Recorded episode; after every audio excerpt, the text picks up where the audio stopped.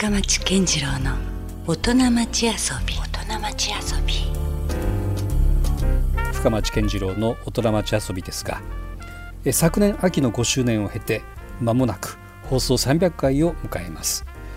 そこで300回直前企画「音町総集編」と題して反響の大きかった蔵出しトークの模様をほんの一部ずつですがお届けします。さまざまなフィールドで活躍する方の遊びや遊び心にまつわるお話から人生を楽しむヒントが見つかるかもしれません。どうぞ最後までお付き合いください、えー、歌舞伎俳優の中村勘九郎さんに、えー、お越しいただいてます。なんか僕はいくつかお伺いはしてますよ情報としては。あ漫画とかですか？はい漫画とか。あ漫画大好きですね。ああそうですか。まああの週刊で、うん週刊誌で買ってますし。もう週刊で読むんですね。もちろんです。あのいわゆるこう単行本的なのでまとめてみるとかじゃなくて。あ、あのー、週刊誌で見て、うん、単行本を買ってみるという感じ、ね。うん、めちゃめちゃもうマニアじゃないですか。いや僕はあのやっぱりそのね、うんうん、あの姿勢は崩したくないんですよ。やはり子供の頃からずっとですか？子供の頃からです。やはり例えばジャンプでいうとね、はい、僕たちはもう本当に36ですけれども、はい、ジャンプ全盛期に、はい、えー生まれて子供の頃を過ごせたというね、うんうん、本当にあの誇りと、うん、あの喜びにあふれているんですけれどやっぱりあのサイズ感で読まないと、ね、作家の方たちはあのサイズ感で単行本のサイズで書いてるわけじゃないですからね。そうですよね、あそこのサイズで書いてるんでね。確かに。やはりその感動あのサイズで読んだからこその感動だとかっていうのはね。うわ週刊誌でしか味わえないので。例えばですね「スラムダンクのですね、はい、あのー、山王戦ですよ、はい、あの えー、一切セリフがない。はいはい。もうもう本当セリフないですもんね。セリフないところでですね最後ルカーが、あの斜め45度にいる、花道にですね、こうパスをしてですね、こう入れてスパッて入って、2人が無言のまま近づいていくカットがあって、その次のページを開いたら大きい見開きでハイタッチをするというね、ああもう今思い出したそれ。そのシーン。はい。私あの地下学校に行く地下鉄で読んでたんですけれども、はい。はい、本当にそのページを開いて、そのハイタッチを見た瞬間にこう一回パタンとジャンプを閉じてですね、うんうん、ふーという息を吐いてですね 涙がボロボロボロっと流れたのは忘れもしないですね。でやっぱりあの通勤通学時、うん時間なので、はい、サラリーマンの方もそうですし 同じ学生もね、はい、読んでるわけですよ、うんうん、で同じ「スラムダンクをね、うん、読んだ時にね、うん、おーって顔してる人もいるし あの本当に号泣してる人もいるしあのねさまざまな人間模様というかね共有できるんや。そうなんです。すごいプライベートな体験ですけどなの漫画を読むっていうのは、ね、そうそうそうそう。そうそうなんですけどね。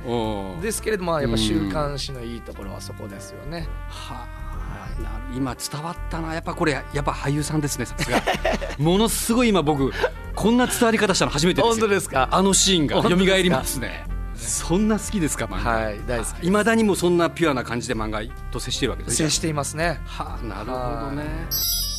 今夜も遊びに来ていただいているのは歌舞伎俳優十代目松本幸四郎さんです、はい、今週もよろしくお願いします。よろしくお願いします。懐かしい話になっちゃいますけど、うん。はい。はい、その一人野球だって野球ってほらもう最低形チーム9人ずつですよ、そうですね。一人っていうのは全然ありえない。一人いわゆる壁打ち野球なんですけど壁に向かってあのビニールボールでビニールバットで打って戻ってくるというようなことで、まあルールを決めて、うえ打って壁のある高さから上にダイレクトで打った球が当たると外野に行く、それをダイレクトで取れば外野フライになると。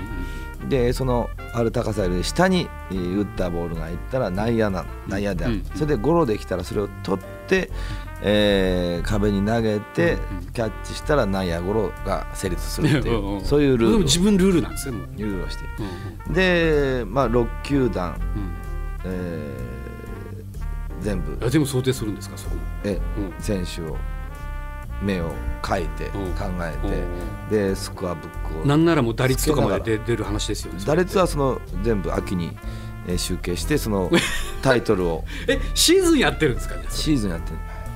忙しいんですよ。で9月ぐらいを過ぎると日が落ちてくるので、えー、急いで学校から帰らないとなかなか全部試合を消化できないんですよ めちゃめちゃおもろいじゃないですかこれはね面白いそれじゃあもう本当に普通にシーズンのね百何十試合みたいなの。やってまやしたって。自分で自分の遊びを作ってたって感じですよね。ね。あだからだからちょっと先週の話じゃないんですけどもなんか自分でこういわゆるこうプロデュースっていうかはい役を決めて兄弟に字分けさせたりとか、はいはい。そういうこともだからその流れの一つですよね。かもしれないですね。なるほどねだからあれですか。もういろんなこうその歌舞伎ってまあいわゆるこう伝統芸能だし、はい。ものすごいこう連綿と受け継がれてきたものじゃないですか。でもやっぱりこうご自身でなんかそこ解釈されようとしてるとこありますよね。うんそうですね。その、うん。もうそもそもそのあのーいろんなものになる。うんわけなので、うん。で時にはそのその芝居をするだけじゃなくて踊りを踊るってこともそうですし楽器を演奏することもありますし、うん。何かを本当にその実際舞台で書くっていうこともありますので、なんか本当に何でも必要だったりするんですよね。なので、まあ、そういう意味ではこういろんなものに化けるいろんなものに、えー職業になるって言いますかね、うん。えーですので、まあ、いろんなものに興味を持つっていう感じだったりそれを作っていくっていうことにつながるんです。アーティスト日比野勝彦さんです今夜もよろしくお願いしはい、よます、ろしくお願いします。まあ今日は特にあのなんていうんですか仕事の話というよりもむしろそのもっとこうプライベートな。日比野さんのこう日常だったり遊び心についてお伺いしたいなと思って、まあ、う海とか、まあ、泳ぐの、まあ、僕は岐阜なんで海はないんだけども川で泳いでたりしてて、うんまあ、泳ぐのは好きな潜ったり、魚取ったりするのは、まあ、川川遊びだったんですけども、うん。で、まあ、毎年夏になると、ん。まあ、瀬戸内に行ってやってるプロジェクトがあって、あはいえー瀬戸内、えー海底探査船美術館プロジェクトっていうんですけど。も何ですかそれまた。ちょっと聞き捨てならない的なタイトルでしたけど、はい。あのね瀬戸内海って、うん。まあ、決して沖縄のような綺麗な海じゃないんだけども、うんうん。いろんなもの落ちてんですよ。ああそうですか。あでもやっぱ宇宙見だしなんかいろんなもなんか通行の要所でもあったわけだし。昔からもいろんな船が行き来してるから、うんうん。もういろんなものが落ちてて、うん。で潜るとん。面白いんですよ、発見があるんですか？発見あるんですよ。マジですか、うん。で、うん。もう本当いわゆるナウマンゾウの骨からえー？戦争時代のなんか武器とか、あまあ漁師のまあ漁具とか、うん。えっとね一番こう面白かったのは潜ってったら、うん。すごい海底うん。にレンガの山が、レンガの山。でが見つかって、謎ですねそれ。うんでそのレンガ最初10個ぐらい拾ってきて、うん。でそれはね警察に届けなくちゃいけないんですよ。あそうなんですか？そうです 習得物みたいな？そうそうそう遺失物として。石物。でそうそう。でレンガ警察に届けて、で持ち主現れますか？絶対現れるわけがない。そうそうそう。現れなかったから じゃあいいですよ。あの、うん。これはじゃああの発見した人のものでっていうことで、うん。あの海底の中のレンガは今僕のものなんです。よまあ正確に言うとね、そのう。んまあでもまあそんな気分ですよ。うん。もっとね不思議なのは、うん。あの海底って5メーターぐらいあの潜るともう全然違う、もっと言えば1メーター潜るだけでも全然違うね。空見上げて、うん。わ星綺麗だなとか、月見えてるなあれ何万キロじゃないですか、うんそうですね。で星なんか何億光年じゃないですか、うん。とんでもない距離。うん。地球の10メーター何も知らないのに、うん。何億光年見て宇宙とは何ぞやとかね思いをね。馳せて思うよね、うん。まあ、最近よく言われるようにもうちょっと足元見ようよみ本当たいなですね。まさに東大元暮らしですねそれね。海の中。やっぱりこのまあ海底探査船プロジェクトのもう一個のメッセージとしては、うん。本当足元見ようよ。自分たちの地球のことを知ろうよみたいな、うん。あのまあまあターンじゃないけども価値を変えていきたい、うん。やっぱり20世紀は宇宙を解明するうん。時代だったかもしれないけども、やっぱり21世紀は自分たちの足元の地球をもっとよく見ようよっていうメッセージも、あの海底探査船美術館プロジェクトには、うんあのあるうんあります。シーナンドロケッツの鮎川誠さんですはい今夜もよろしくお願いしますどうもよろしくお願いします。こんばんは。相川です。いや鮎川さんはもう本当でも今ここに来て一番忙しいんじゃないかというぐらいなんか旗から見てると感じてますけどどうですか？実際のところ僕はね、15年、2015年にあの相棒のね、はい。もう44年間出会った日から一緒やった、うん。もう僕の妻のはい。シナがこの世を去ったんですけれども、うん。もうしばらくは何も何のために今今からはギターを弾く、シナに向かってガッと弾き寄って、それで僕がギターを弾くと、うんうん。カナーンとかあの、いいところにあの、うん。声が入ってきてそれでね、はい。ギターが引き立つもう本当ひ引き立たせてくれるうん。応援してくれてるもうなんならそういうのを相川さんの影のプロデューサーは椎名さんだったみたいな。彼女がいなくなったら本当にそれが分かって、うんそれまではもう2人好きなことをうん。楽しくやろうよでずっとぶっ飛ばしてきてミシシッピ旅行したり、はい。ロンドンにウィルコ・ジョンソンうん。会いに行ってレコーディングしたり、もう思ったことは何でもしてきたけど、うん。あのシナがいなくなってちょっとくよくよっとしよったんですけれど、うん。なんか天国のシナからうん「あんた生きとるのにうん。ぶっ飛ばさんね」言われた感じがしましたか？うんもうそうだと思ったんですよ、うん。あの、うん。もうシナの分まで6000なら、うん。俺の生きとる意味は何もないと思って、うん。それからは、うん。あのその次のライブがすごく待ち遠しくなったんです。あ初めてのライブの時にステージにシナが待っとる。うん。待っとる気がしたあ。それまでは自分があシナを迎えるーうん。しロケッツがまずウォームアップしてうん「ヒアカム登場シナ!」みたいなね。ってうん。どんどんどんはい。それをやっとったらうん。なんかシナが天国行ったらうん。もうステージで「ステージだようんうん。おいで!」って時はシナに出会える場所に今度はステージが思える。そうそうするともう次のライブがもうやりたくてやりたくて、そこにいたら会えるっていうね。生きとるもんは元気にやらないかんちもうそれからはどんどんしあのライブ。僕らできることっていうのはもうライブ一番得意なこと、うん。仕事でもあるけれども、うん。一番遊びたいことですからね。うんうん。ボーダーレースジャパン代表取締役社長の田口和成さんです。今夜もよろしくお願いします、はい、よろしくお願いします。どうなんだ田口さんの中でオンとオフなんですか？それともなんかどっかねうん。その家族との一緒に過ごす時間がどっかでまたこう仕事につながる何かこうヒントを着想する場になっていたりとか。どうあどうなんだろう？その考えてないのかな？その家族と過ごす時は仕事のことなんて。まあ考えてないですけど、どこ行ってもやっぱりなんかあこのデザインはいいなとかその旅行行っても、はいはい。ここにこの壁の模様はこれじゃない方がいいなとかすぐ言い出すんあですよね。やっぱそれは自分がこう、うん。デザインとかマーケティングとかやるところに常にこう仕事やってるんで、やっぱポッと拾っちゃうんですよね。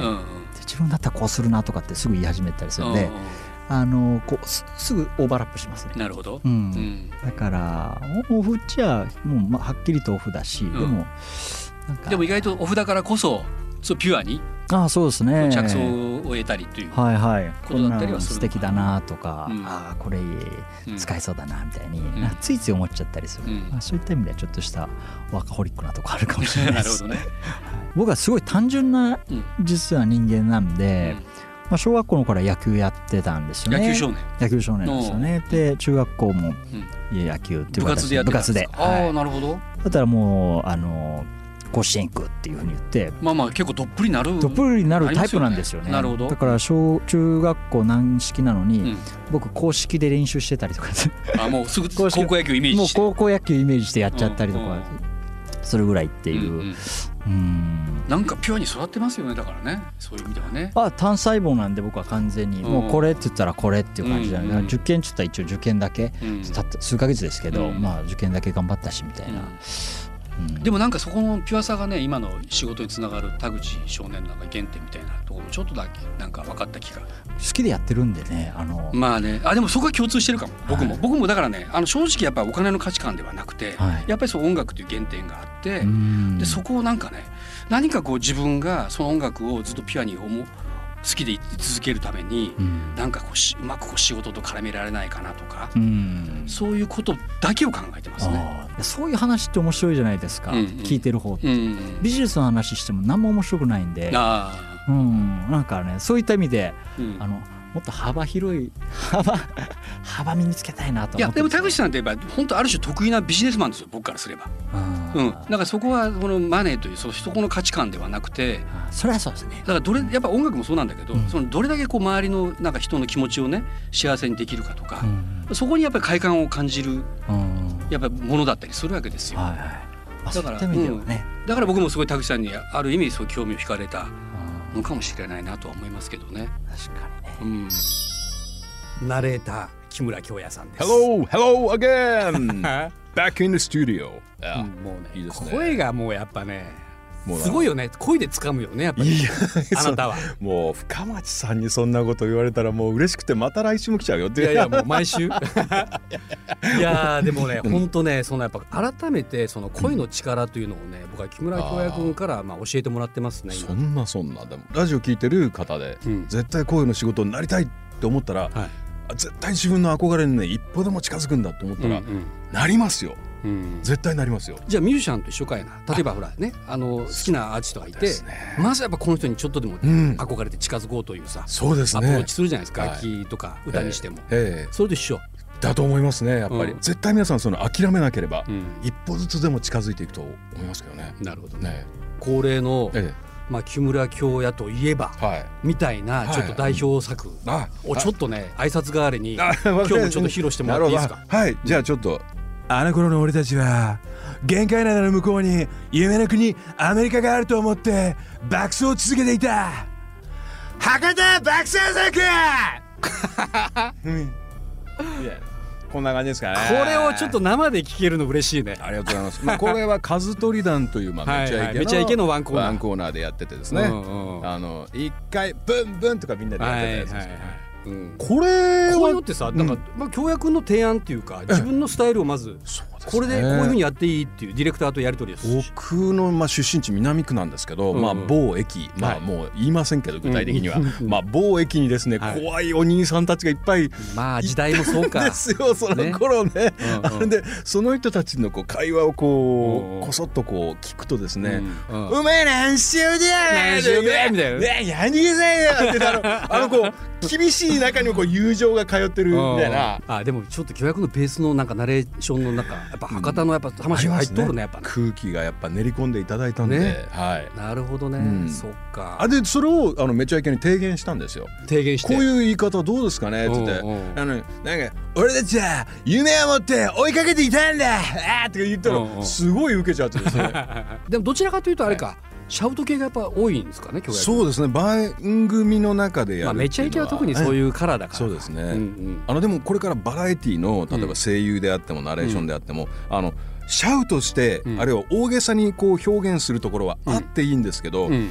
みんなをこう引きつけるためには、うんうん。あの全然力が入ってない優しい言い方っていうんですか、うん。こうリラックスしてうん。全く力みがない声っていうの、力みがない声をどっか一個作っといて、うん。このニュートラルポイントに帰ってこないとダメなんですよ。そのやっぱこう緩急というか。うん、本当に。そのやっぱりこう振り幅というかね、はい。うん、今夜もスタジオに遊びに来ていただいているのは福岡市長高島総一郎さんです。はい遊びに来てます。はい今夜もよろしすごいくお願いします。ね。やっぱね、うん。なかなか遊びに来てっていう紹介ってなかなかなかなかないでしょ。いやこの9年間でもなかなかなかったんで。そっか。いいですね。まあだってただでさえ本当時間がないからねあなたは。いえいえいえ。あまりこう遊ぶ時間とかないんじゃないんですか？遊ぶそうね。あのね、うん。あの確かにそういう意味でいくと最初の1年半ってきつかったですよ。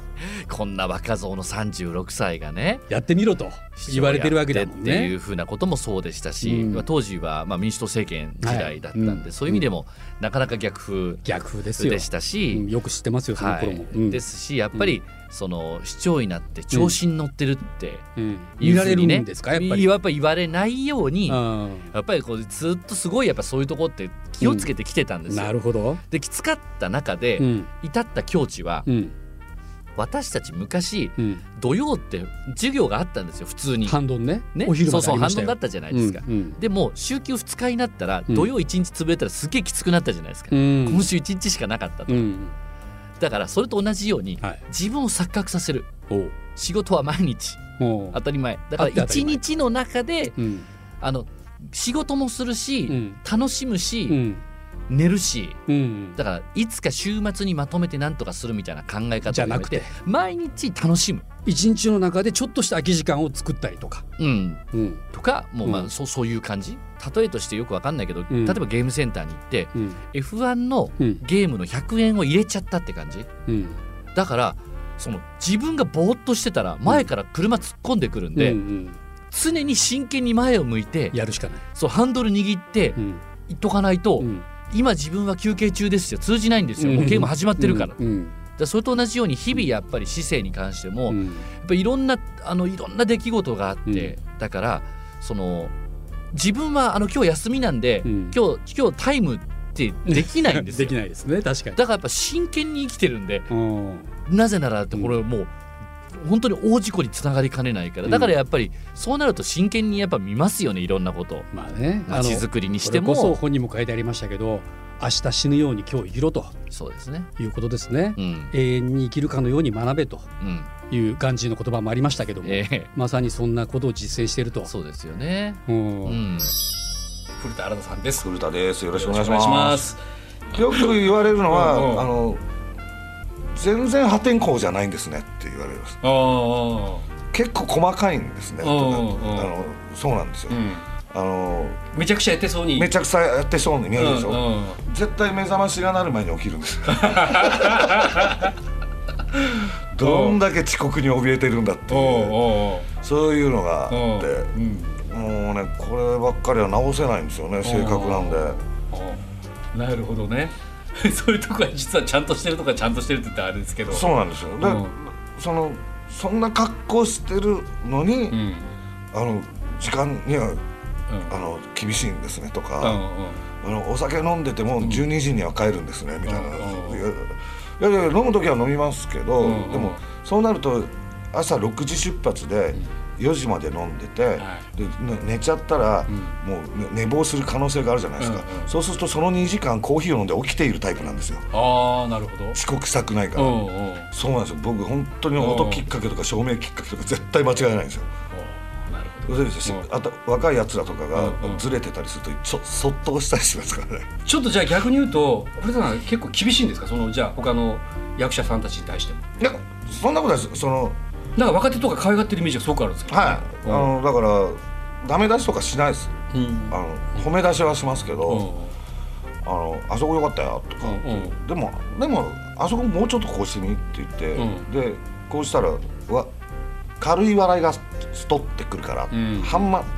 ワンブレスうん。あのセリフの前に入れてって言って,、って言ったら試してトンと笑いが来たらわからないんですよ意味が。なんで今日笑いが来たんでしょうかとかって言った。らあれはお客さんが前のボケに気づくまでの間をお前は今まで潰してたの。で息を吸うブレスすることによってお客さんも「え？っ?」ていう顔になってお前のセリフが来たからトンって笑ったんだよ。っていうようなことを教えてあげると喜ぶ。いや分かりやすいし優しい。は それは慕われますねじゃあ若手もね。でうんもう、んで一緒にご飯とか飲み屋行ったら、うん。もう下の話しかしませんから。そこに行ったらもううんこの話。そうですそうですそうですええなかなかなんかねでもそこでもなんか今回もね、まあ、ある種こう若手の俳優さんたちが、はい。その早乙女太一さん菅健太とかね、すごくそことのなんかやっぱこう信頼感というか、はい。すごい古田さんのことに対してなんかね信頼してるというかもあうついてきてる感じしますよね。あそうですね、うん。だから行ってこうすると、まあ基本笑いのことしか言わないんですけど、うん。気持ちはもうてめえで勝手に作ってくれって思うし、ん。まあ、言い方もどうだっていいと思うんですよ、うん。それはもう役者の個性だから、うん。棒読みであれば棒読みである方がいいと思う、うん。感情なんかが僕は必要ないと思うんですよ、お客さんがどう思うかだけがうん。ナンバーワンだと思うんで、うん。でただ楽しませるうん。かっこいいっていうのと、面白いっていうのと気持ち悪いっていうのは、うん。あのちゃんと伝わるようにやらないと、うん。もったいないぞって君の努力が報われないぞって思うんですよね。あでもそこはでもすごくいやなんかごめんなさいあの座長って見えてきました ようなんかあやっぱそうなんだっていうなんかねめちゃくちゃ説得力ありますねこんばんは。シナイムロケッツの相川誠です。へい、健次郎、調子が悪かったんやね。でも、元気になりよるって聞いて、だいぶ安心してます。フェイスブックやらでね、見とったから。あのー健次郎はもう明太ロックの仲間であり博多のロックの目撃者やし応援してくれてサンセットライブそれからあの天神のミュージックシティ天神。いっぱいいっぱいライブでもお世話になっとるしラジオもありがとう、え、200回記念のあの大人町遊び。200回時ちょうど俺は出してもろうて。もうすぐ300回になるんやね。本当にあのなんちゅうか健次郎がおらんやったらねもういかんけんねプロデューサーやけんね福岡のロックの。もうぜひあの体調戻してみんなにパワーをまた送ってください。コロナもねあの本当に夜明けが近づきよるけれどもまだまだあのこれからはもう本当にずっと用心してあの気をつけてそして思いっきり、えー、ロックしようロックはねあの心のワクチンやけあのどんどん健次郎のワクチンをラジオから発信してください。それでは、えー、また会えるの楽しみしています。頑張れ健次郎 LoveFM Podcast. LoveFM のホームページではポッドキャストを配信中。スマートフォンやオーディオプレイヤーを使えばいつでもどこでも LoveFM が楽しめます。LoveFM.co.jp にアクセスしてくださいね。LoveFM Podcast